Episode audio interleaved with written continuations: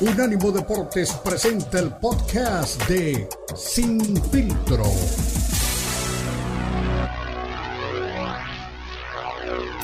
Bueno, campeón mexicano del UFC, ya lo mencionaron la semana. Eh, pero ¿cuál es el tema aquí? El tema es que con la victoria del Pantera Rodríguez ante Emmet, que eso le gana pues obviamente una, el derecho a una pelea unificatoria contra Volkanovski cuando decida regresar a la división, pues es la primera vez en la historia que hay dos campeones mexicanos dentro del UFC y también ahora esperan la pelea titular de Alexa Grasso contra Valentina Shevchenko, esto en la división de peso mosca del UFC.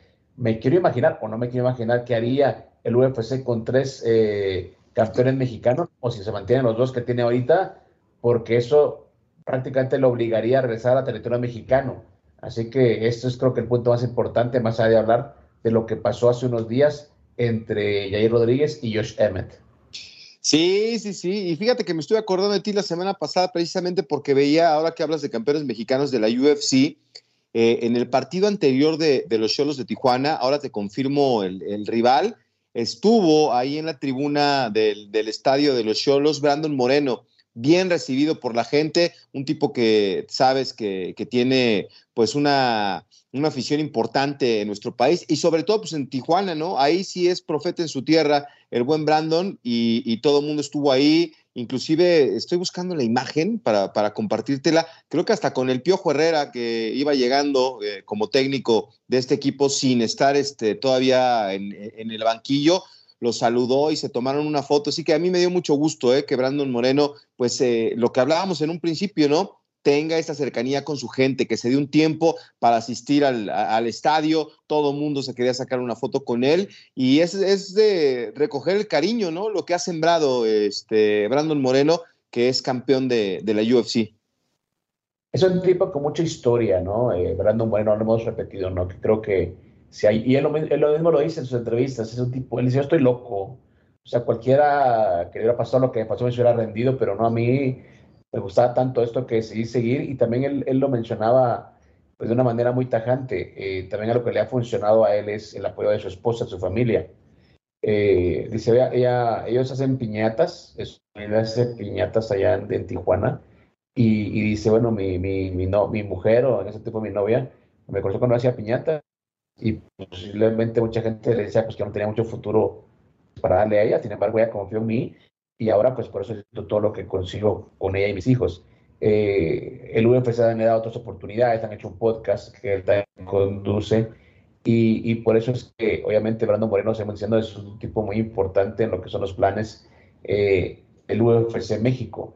El tema es que ya desde lo aconteció con Caín Velázquez hace mucho tiempo, pues no había mucho protagonismo en cuanto a cinturones. Brandon, hay que decirlo, le quitó cinturón a Davidson, eh, no, primero empataron la pelea titular, luego le quita el cinturón, pierde la primera defensa y luego, pues obviamente lo vuelve a vencer, cierra la, la cierra esa, esa, eh, rivalidad y se queda, pues obviamente, como un campeón en las 125 libras, un, campeón que creo puede tener mucho tiempo de reinado. Y ahora viene Jair Rodríguez, que la tiene más complicada porque él ganó el cinturón ante la ausencia de Volkanovski cuando regrese ese tipo pues ya es otro calibre, ¿no? No decimos que no le pueda ganar, pero es una pelea muy, pero muy complicada. Y ahora también, ahorita en marzo, pelea, pues la que dice Dana White puede ser la ronda Rousey mexicana, como Alexa Grasso, que ha venido de menos a más dentro del UFC, a enfrentar nada más y nada menos que la campeona más dominante en esa división, como Valentina Shevchenko.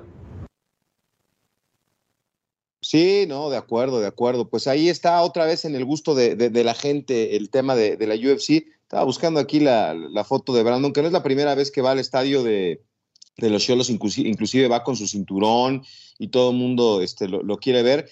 ¿Tú sí ves viable, Cristian, que, pronto la UFC eh, se presente en México con una cartelera rodeada de mexicanos? Porque sí, ya encontré este, ahí la, foto y es con Miguel Herrera, que es nuevo técnico de, los Cholos de Tijuana, y precisamente eh, ahora que está tan de moda, tú sabes que este, está de moda el hecho de, bueno, no, igual y no lo sabías, en México este, está muy de moda que en redes sociales anuncies a tus nuevas contrataciones, anuncies a, tus nuevos jugadores, involucran este, historias, personajes, cosas que llamen la atención.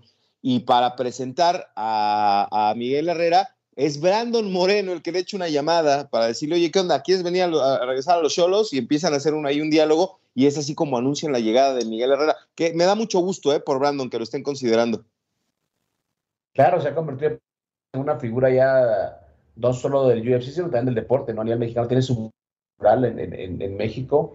Hay un artista eh, eh, de murales, hay un pintor en, Tijuana, que primero le pintó un mural a Brandon Moreno y ahora le pintó a Jair Rodríguez, un tipo que le gusta mucho, obviamente, las artes marciales mixtas, está reconociendo que dos mexicanos están ahorita pues con cinturones del UFC eh, y ahora una mexicana también está eh, pues en, camino a conseguir un cinturón y también no hay que de Irene Aldana que pues está bien calificada para tener una pelea titular en los próximos eh, meses, así que buen momento vive el MMA mexicano, ese momento como repito que que el UFC pueda regresar no lo hizo desde la última vez que Jair Rodríguez encabezó una cartelera te recuerdan el escándalo que se armó porque pues eh, Stevenson no pudo seguir, ah, perdón, Jeremy Stephens eh, no pudo mantener la, pelea, un piquete de ojo y la pelea estelar pues se resolvió por una decisión médica eh, en el primer round, la gente se volvió loca, incluida Jair Rodríguez, así que bueno, eso fue lo que pasó en la última llegada del UFC a México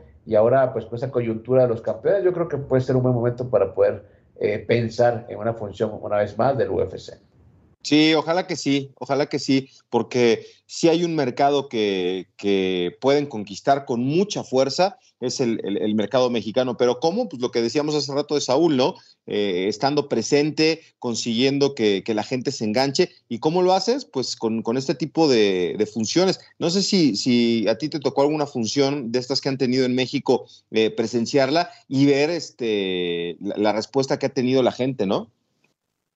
¿Cómo son las cosas? Eh, cuando yo, yo armé todo el, proyecto de la llegada de México, bueno, yo decía México, y ya no me tocó la cartelera. Eh, la idea principal era llevar a Caín Velázquez, que todavía era campeón del, del UFC, a territorio mexicano. Esa fue pues obviamente la, pues, la, el propósito.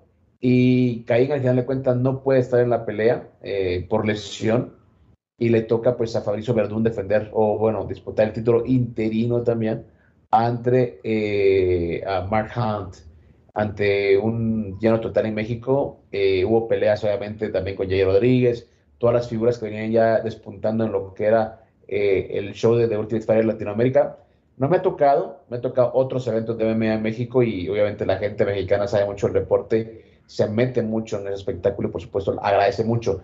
Y, y también hay que decirlo, ¿no? La gente sigue a los equipos campeones o a los eh, jugadores o atletas campeones. En este caso hay dos mexicanos con cinturón y la gente, pues obviamente está muy prendida. La gente, y el fan casual sobre todo, creo que está mucho más interesado en el UFC ahora que antes porque hay dos campeones mexicanos. Sí, sí, sí. Y ahorita que estabas hablando de Caín Velázquez, justo hoy, hace cuatro años, este, Cristian, fue el día que este, Francis Enganu lo, lo noqueó en 26 segundos, ¿te acuerdas? Eh, terrible la, situación para, para, Caín que no pudo continuar en la pelea. Fue hace cuatro años, ¿eh? Cuando Enganu, este, 26 segundos y acabó con Caín Velázquez.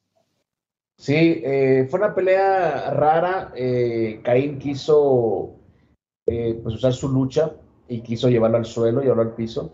Sin embargo, se le dobla la rodilla cuando, cuando quiere levantar ese armatoste de más de 200 libras se le dobla la rodilla y ahí es cuando pierde el equilibrio y Francis Ngannou pues le gana por un knockout técnico. Eh, y fue la última pelea obviamente que, disputó eh, Caín Velázquez con el UFC. Era una pelea que estaba disputándola en Arizona. Eh, lo mismo, ¿no? En este tema de los regresos, eh, Caín Velázquez, pues hay que recordar, es México-americano, hizo toda su carrera, toda su vida en Yuma, Arizona. Y más allá, pues también que representar los sueños de, la gente mexicana, pues era un tipo que estaba muy asociado con, con Arizona y esa fue la última pelea que tuvo bajo el UFC, eh, luego pues de incursionar en lo que es la lucha libre profesional, ha estado en la AAA, ha estado en la WWE, Caín Velázquez pues ha sido un tipo ya relacionado con los deportes de combate. Sí, sí, sí, sí, sí, por supuesto. Pues ahí está. El, de que hay mercado en México eh, es este claro, ¿no? Y es evidente. Ojalá que sí lo puedan este, aterrizar y, que pronto haya una función de UFC. Ya te mandé ahorita para que en el corte te, te diviertas un rato la, la, invitación que le hace Brandon Moreno a Miguel Herrera para que dirija los Cholos de Tijuana. Ah, perfecto. Ok, mi estimado Beto, vamos a una pausa, regresamos también para hablar un poquito de NBA. Kevin Durant ya está con los Soles de Phoenix y creo, me parece, intuyo que tendremos también la visita de un compañero muy querido aquí en un ánimo de una pausa. Vamos.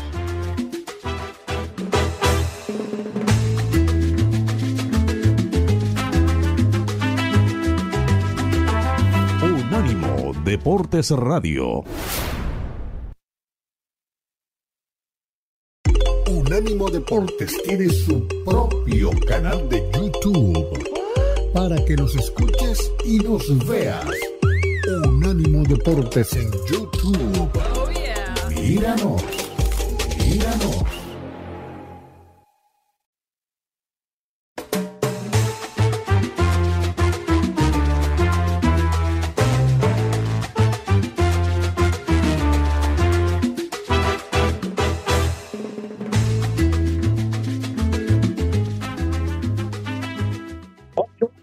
Somos Unánimo Deportes, para estar informado 24-7, unánimodeportes.com. Esa es su mejor opción. Recuerde, los mejores reportajes, podcasts, las historias, las firmas que usted ha hecho propias y también partes familiares están ahí en unánimodeportes.com. Hoy estamos en Sin Filtro junto a Beto Pérez y me parece, mi Beto, que también tenemos un compañero, un invitado, un amigo, un hermano que es parte de Sin Filtro, que tiene como siempre toda, pero toda la información de la NBA, es el insider de las duelas de aquí de Estados Unidos y por supuesto en una fecha en la que comentamos ya Kevin Durant está con nosotros de Phoenix y ha dicho que siempre la presión estará sobre él y que está pues listo para darle a ese equipo pues todo lo que se merece dentro del deporte.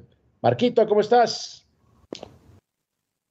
Cristian, ¿cómo estás? Beto, un saludo, muchas gracias por la invitación y como dices, Kevin Durant, e, e, ese proyecto este, de Brooklyn, pues, eh, pues se fue sin pena ni gloria, ¿no? Primero James Harden, ahora este Kevin Durant y Kyrie Irving ya no están y al final pues se quedaron con las manos vacías, ¿no? Y pero este fin de semana también es un fin de semana especial, Cristian, es el fin de semana de las estrellas, que a diferencia del NFL con el Pro Bowl, que ya la verdad es que honestamente poco llama la atención, el tema de, de, de, del fin de semana de las estrellas siempre es muy especial y, siempre muy espectacular, ¿no? Se, se, vive de otra, de otra manera muy diferente.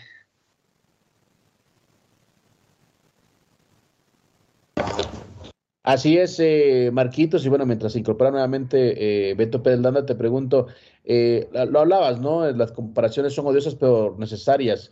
Eh, tocas un tema muy importante, ¿no? Dentro de lo que es la NBA y la NFL el fin de semana las estrellas en la NBA, pues obviamente es una fiesta que todo el mundo está esperando eh, y se juega pues antes de que finalice la temporada regular. Yo creo que esa es eh, pues la gran diferencia, ¿no? Que puede existir entre la NFL y la NBA, que deben existir obviamente cambios en lo que es el Pro Bowl también de la NFL. Sí, es, en la realidad, Cristian, es que no, eh, no, no, eh, no han encontrado la manera en la NFL de darle esa, ese gusto, ¿no? Porque al final de cuentas, por más que es una fiesta también, en la NBA hay más espectáculo, las, desde el concurso de clavadas, el concurso de skills, el partido, este, este viernes se juega, por ejemplo, el partido de los famosos, el partido de las, de las Rising Stars, ¿no? De las estrellas que están, que están emergiendo, ¿no? Poco a poco en la NBA, han encontrado una fórmula donde sí es atractivo. En la NFL, por desgracia, Ahora ya lo intentaron diferente con un, con un flag football, pero al final de cuentas, pues es la misma intensidad, la poca intensidad y las poca, el, el poco verdadero compromiso con el que se juega. Creo que la, no han encontrado la fórmula y tendrán que seguirla buscando porque creo que esta última tampoco fue una solución. Pero el NBA, insisto, pues el año pasado, por ejemplo, vimos este, una gran exhibición de Stephen Curry, de LeBron James. Este año, pues digo, por más que hay algunas bajas por lesión, se espera pues lo mismo de siempre, ¿no? Y, y, en el buen sentido, ¿no? No algo que sea repetitivo, sino se espera un partido y un espectáculo, un fin de semana realmente lleno de espectáculo, Cristian. Sí, sí, me da mucho gusto saludarte y más gusto me da y celebro que hay algo que te guste y que veas con buenos ojos. Qué bueno que el, fin de semana de la NBA te gusta, Marco. A mí desde chavo me, me, encantaba no solamente este partido de Rockies que lleva el nombre de Michael Jordan, este mini torneo de, de, de cuatro equipos, porque aparte de, todo, de toda esta fiesta, Hoy cumple Michael Jordan 60 años, ¿no? La máxima leyenda, el seis veces campeón de la NBA está cumpliendo 60 años y eso pues debe de ser también una fiesta. Me imagino que va a estar ahí en Utah para todo lo que viene este fin de semana, pero es que el tema de, las clavadas es espectacular. Los tiros de tres, eh, el, concurso de tiros de tres también es buenísimo. El juego de las estrellas. La verdad es que sí estoy de acuerdo. La NBA sí ha sabido atrapar a sus aficionados y, seguro estoy que este fin de semana allí en Utah también va a ser buenísimo. Sí, sí, sí, va a ser un, va a ser, insisto, es un espectáculo, ¿no? Es, es algo muy divertido desde, desde hoy, este, los partidos pues preliminares, vaya, eh, mañana con el concurso de clavadas, el concurso de tres.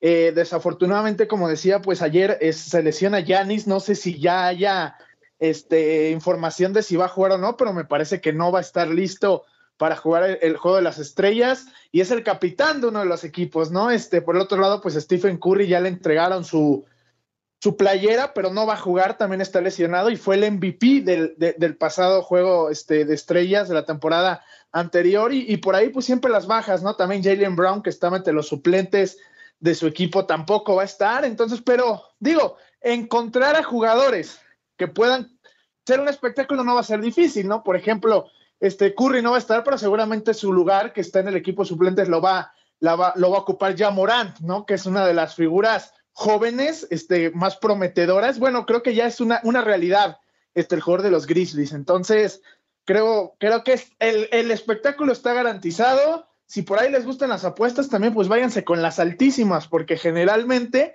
son juegos de muchísimos puntos, Beto.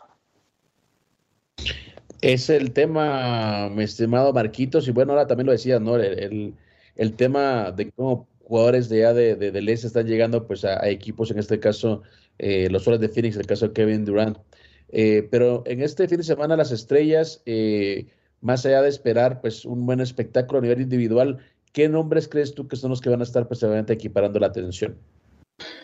Pues yo, yo, este, LeBron James, sin duda, este, no sé, creo que sí va a estar. Este, el tema de Yanis, pues no, no, este, parece que no va a ser, este, no, no va a estar listo, pero bueno, pues está Jason Tatum, ¿no? Que aparte va a este, participar en el concurso de, triples. Jason Tatum, que hizo unas finales espectaculares el año pasado contra los Warriors, que mucha gente lo criticó, que porque no estuvo a la altura.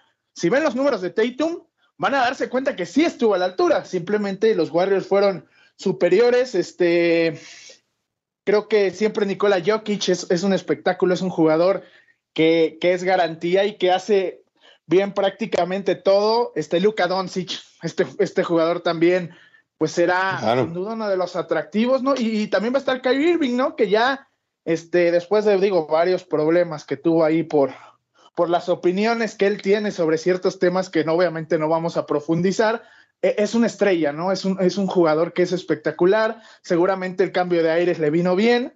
Y pues siempre hay, por más que te digo que no va a estar Curry, que Yanis probablemente no juegue, siempre hay jugadores que, que son un espectáculos, porque eso sí, la NBA es, un, es una liga que está llena de estrellas. Cada equipo, la mayoría de los 30 equipos tienen una estrella que podría bien jugar el juego de estrellas. Obviamente no todos pueden estar.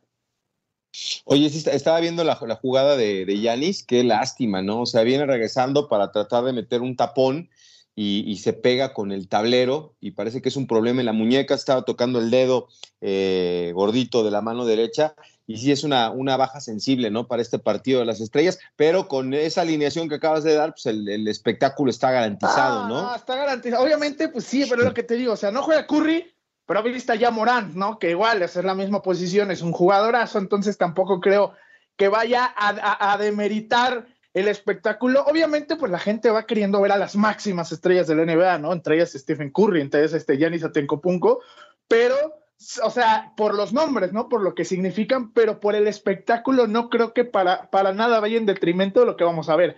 Siempre son partidos y obviamente, pues sí, por más que hay más intensidad que en un Pro Bowl, este, las defensivas pues, son mucho más permisivas y vemos siempre jugadas espectaculares y que terminan este, para la historia. No hemos visto actuaciones espectaculares y no creo que esta sea la excepción. Y a lo mejor en uno de los héroes del partido emerge alguna, alguna figura que no nos esperamos, ¿no?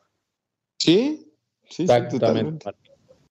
Y bueno, eso no me llama la atención lo que te decía Ebeto, ¿no? Que finalmente te gusta algo, ¿no? No sé si es una, una obsesión, una... es que Beto, es que, es que mira, Cristian, antes digo, para que me escuche, Beto tiene un problema que él piensa que solo la gente que sale en televisión o es exdeportista tiene un juicio válido. Es ya ver, o sea, si yo opino una cosa, Cristian, él me dice, mira, este exfutbolista opina diferente, entonces yo tengo que pensar como el exfutbolista para que mi juicio tenga validez para Beto. Eso es lo que pasa. Que es revoltoso el marco. El otro día estamos en la Liga de Medios y fuimos a un partido y todo el partido se está peleando con sus compañeros. Es rijoso, es así, Marco. Pero ganamos, pero ganamos, que es lo importante. Pero, así lo queremos. Pero, bueno, pero, no, Beto, pero está bien, está bien que sea, que sea un tipo ganador, que sea un tipo que no se conforme. Marquitos, un abrazo, gracias como siempre por estar en Sin Filtro. No, pues muchas gracias a ustedes y pues que la gente no se pierda el juego de estrellas y todo lo que lo rodea, que es un gran espectáculo. Cristian, gracias, Beto. Nos vemos en Que no se pierda. Que no, exacto, que no se pierda el carrusel deportivo de fin de semana, eso sí.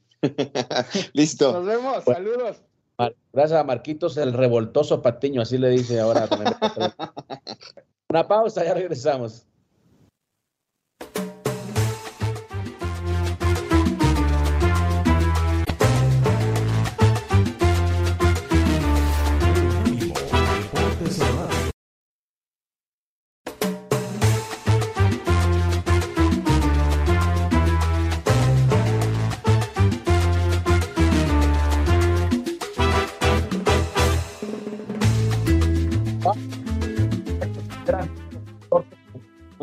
Ya lo decíamos también, eh, el Panterita Neri tiene un combate importante eh, el día de hoy allá en Pomona y mañana en territorio inglés, pues Mauricio Lara, le dicen el Bronco, tiene pues un duelo titular ante Ley Good, que es el local, esto por el título de peso pluma de la AMB, así como Ley Good dice, bueno, que está listo para darle su merecido a Bronco Lara, que dio con el peso y está también listo para este duelo que tendrá lugar pues en el Motorpoint Arena de Nottingham, Inglaterra. Así que este sábado también con muchos, eh, mucha actividad y sobre todo pues con una pelea estelar para otro mexicano, en este caso Mauricio El Bronco Lara, que llegó tal cual como su apodo, ¿no? Muy bronco a este combate. Se dijeron de todo en idiomas, no hubo necesidad pues de traducirlo. Tanto Wood como Lara pues se traen muchas ganas.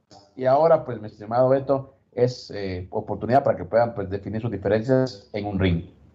Sí, sí, sí. Pues ojalá que también le vaya bien al Bronco Lara, caray. Ves que eh, si le buscas por todos lados te encuentras este eh, talento en el boxeo mexicano, pero es ahí donde hay que resaltar lo que hizo Julio, ¿no? Que es una de las grandes leyendas. ganarse el cariño y el clamor popular pues no es para todos, ¿no? Y es este, la pelea es contra Late Good, si no, eh, no te escuché mal, ¿verdad? La, del Bronco Lara. Sí, exactamente. Es el campeón actual de la AMB, de peso pluma en la AMB. Estará de local, y ya lo decía Lara, ¿no? Eh, pues que está... Es personal. Es personal, 25 victorias, dos derrotas, un empate en el caso de Lara, 26 combates, dos derrotas eh, para Good. También llega como repetimos, con el favor del público, decía, va a ser especial.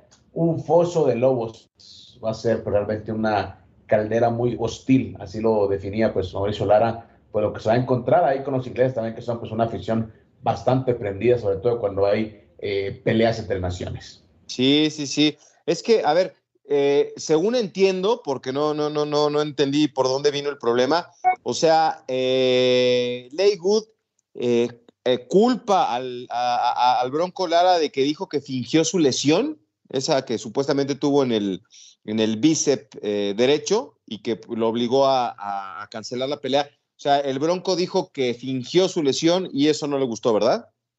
Exactamente, están, dice, ya sabes, ¿no? Las típicas, no tuvo miedo, no quiso enfrentarme, la típica provocación, ¿no? Decir que estaba evitando este combate porque el Bronco dice que él, pues él tiene pues toda la, la dinamita necesaria para poder quitarle el cinturón. Así que, bueno, ya sabes, cosas propicias o propias de, pues, de, una, de una cartelera de, este, de esta magnitud. Repetimos, eh, por el peso pluma de la AMB, el Bronco Lara, Mauricio Lara, estará eh, disputando una pelea ante Lane Good allá en Nottingham, Inglaterra. Así que para toda la gente que le gusta el boxeo, que esté pendiente de este combate. Y otro también hablando de boxeo y de gente que, que bueno, siempre da mucho de qué hablar eh, ahora en una disciplina a la que no estamos acostumbrados, en este caso Francis Engano, eh, pues hizo una publicación, eh, pues bastante llamativa, ¿no? En redes, en redes sociales. Acuérdate que ahora todo se, pasa por ahí, creo que antes de una negociación, y ponía quién, quién será mejor para mí, o who's next to me. Y ponía en ese orden, ponía a Deonta Wilder, ponía a Tyson Fury y a Anthony Joshua. Es decir, eh, Engano cree que él tiene futuro dentro del boxeo y que puede entrar a ese deporte directamente a una pelea de ese calibre. Sí, sí, sí, sí, sí. Bueno, oye, nada más yo me había quedado con un, con un dato que me, llamaba la atención de esta, de esta pelea de, de Lady Wood contra el Bronco Lara. Me llama la atención, Cristian. Primero, dentro de las cosas que dijo Wood, eh, de, que es una pelea personal, dice que él encuentra un problema en el, en el Bronco Lara. Se pega tan duro que a veces se cansa de intentar tanto esos golpes de poder que esa es eh, quizás la, debilidad que va a encontrar en este combate. Pero por otro lado, dice que es un peleador que tiene mucha confianza en sí mismo y que va decidido a buscar una victoria en territorio británico, pero que él se asegura de que eso no va a pasar. Y él en su pronóstico de pelea dice que se van a los 12 rounds y que se va a resolver en las tarjetas. Entonces, somos o no somos, ahí, eh, o sea, tiene debilidades, le voy a ganar y esto es personal, pero lo más seguro es que, nos vayamos al límite a las tarjetas y que eso puede decepcionar a la gente. Entonces ya, ya me perdí con el, con el señor Good. Bueno, yo creo que está haciendo un poquito, le está poniendo, creo, la presión a todo psicológico, ¿no? Yo creo que lo que le está diciendo a Bronca para eso, no hay bronca, me puede dar las tarjetas, estoy, estoy en, en, mi territorio, los jueces van a beneficiar, soy el campeón, así que si tienes que, si quieres hacer algo, ven a buscarme con todo, ¿no? Puede ser una estrategia también, algo, algo psicológico también, porque esas palabras que van a significar en, el Bronco Lara, no, pues yo lo voy a acabar, yo sí puedo pegarle, eh, yo lo puedo noquear. Puede ser una estrategia, ¿me entiendes? Para que eventualmente se canse el Bronco Lara.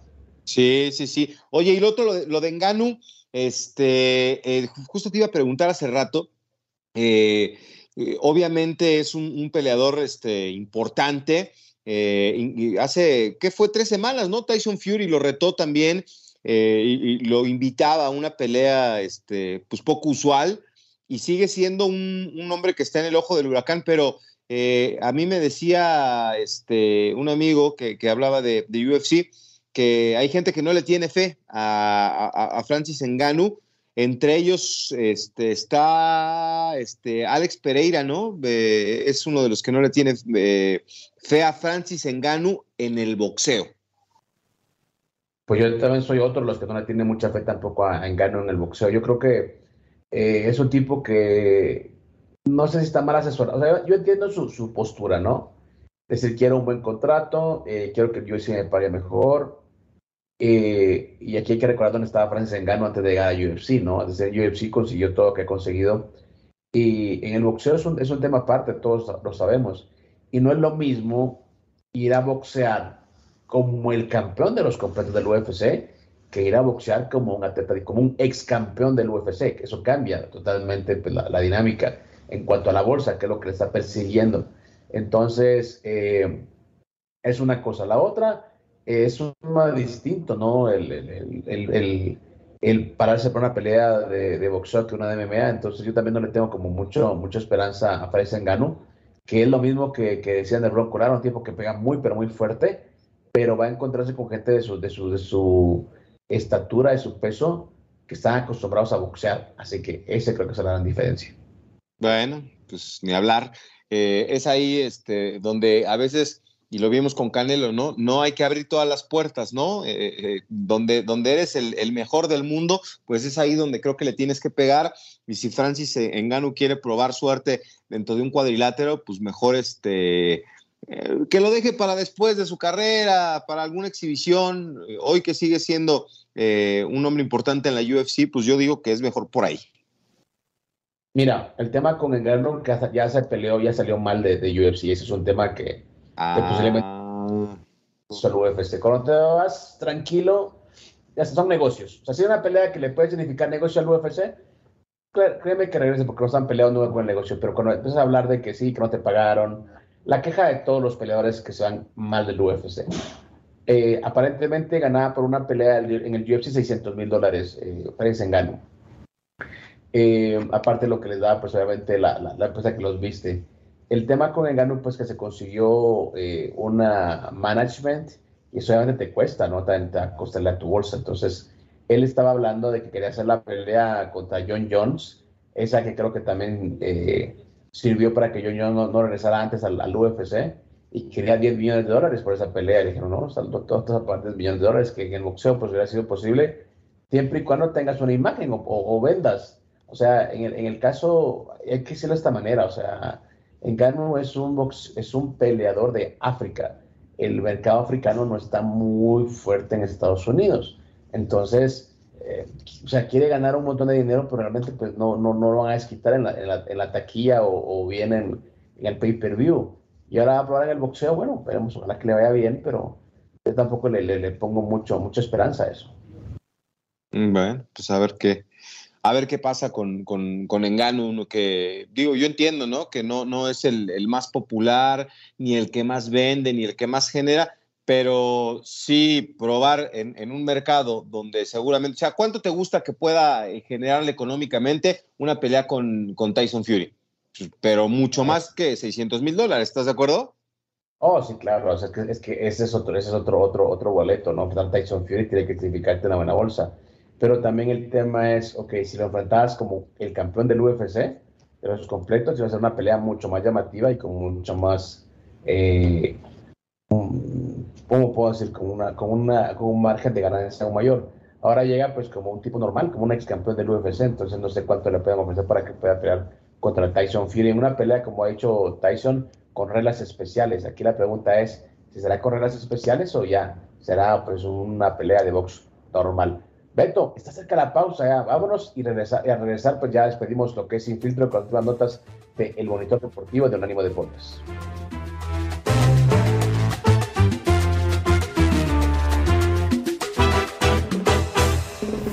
Unánimo Deportes Radio. Recuerda que también estamos en Instagram. Unánimo Deportes.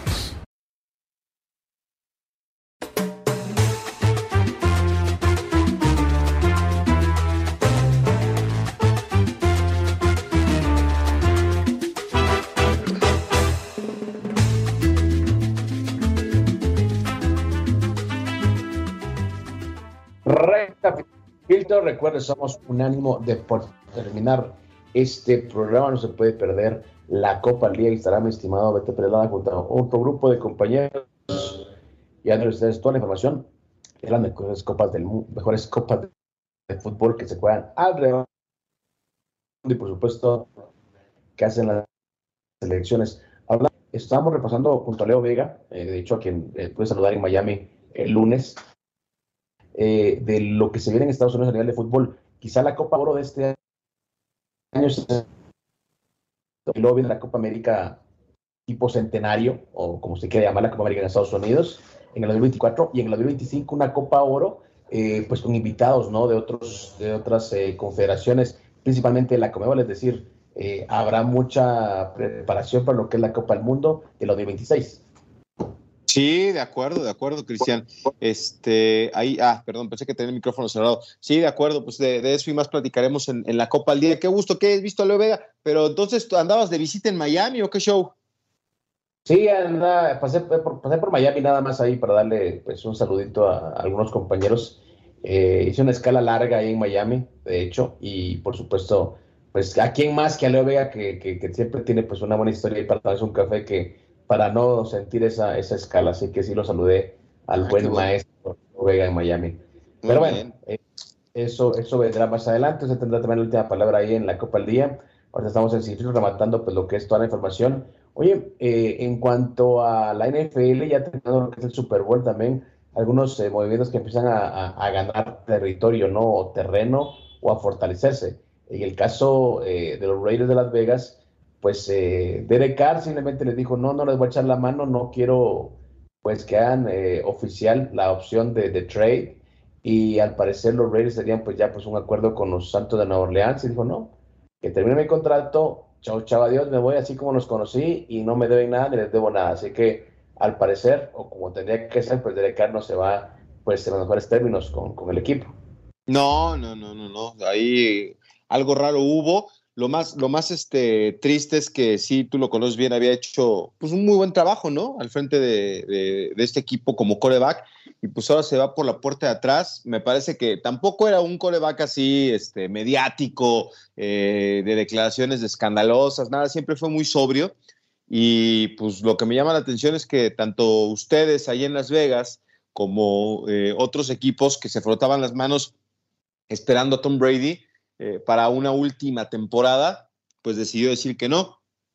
Pero mucho, mucho se habló de, que Las Vegas, ¿no? Podrían ser su, su, destino final y, al final, pues no se da. Entonces, este, pues, ¿por dónde va la mano? ¿En el draft van a encontrar al coreback o van a, o, van a buscar por otro, por otro lado los Raiders? la la gran pregunta. Yo creo que en el caso de los Raiders, como tema de Aaron Rodgers, pero bueno, veremos si eh, logran llevarlo. Hay eh, corriente, hay corrientes entre la gente que sigue el equipo, ¿no?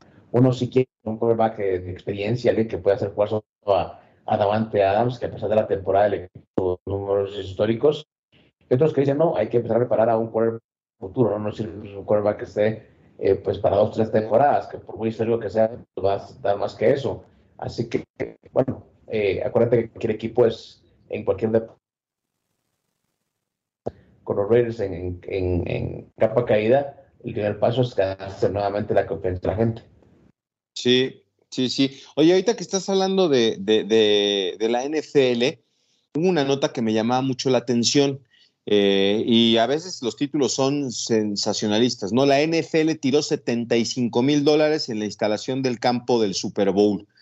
Y entonces hay quien dice que los jugadores se quejaron de jefes y de águilas, de, Chiefs y de Eagles, que estaba en mal estado. Yo lo vi bien, ¿eh? precioso. Es un, pasto especial, el Tacoma 31, que es desarrollado por la Universidad de, Oklahoma State y que pues lo producen, ¿no? Para, para muchos este, campos de, la NFL, pero al parecer ellos no tuvieron la, la oportunidad de preparar el campo para el Super Bowl. O sea, sí es un, pasto probado, un, césped muy bueno, pero este, que los jugadores decían que había zonas muy húmedas, que estaba resbaladizo y que esas cosas pues este, no, tuvieron cómodo a todos los jugadores. Así que eso me llamó la atención. Eh, la, gente que, lleva este pasto, eh, que, que ocupan muchos equipos de la NFL, bueno, pues este, se, decía, ¿no? Que cobraron 75 mil dólares eh, por hacer la instalación,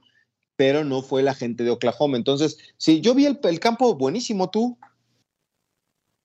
Yo también, yo también. Eh, yo creo que no fue, bueno, no estuvimos ahí, no estuvimos jugando sobre el césped de ahí del estadio eh, State Farm de Arizona, pero bueno, yo creo que ha sido pues, realmente un, eh, detalle pues que haya marcado diferencia. Ya empezó lo que es el, countdown para el próximo Super Bowl que será en Las Vegas. Así que mucha, mucho movimiento, ¿no? Tendremos en la ciudad del pecado en los próximos días, de acuerdo a la NFL, no únicamente por los Raiders. Mi estimado Beto, un abrazo. Hasta la próxima. Venga, no te vayas de Las Vegas para que te caiga ahí en el Super Bowl. Bueno, Beto Pérez Landa, que me acompañó hoy en una edición más de Sin Filtro. Usted no se puede despegar de la programación de Unánima Deportes. Regresa Beto en la Copa al Día y también otros compañeros que se vienen en el fútbol de Estados Unidos y de la región. Gracias, hasta la próxima.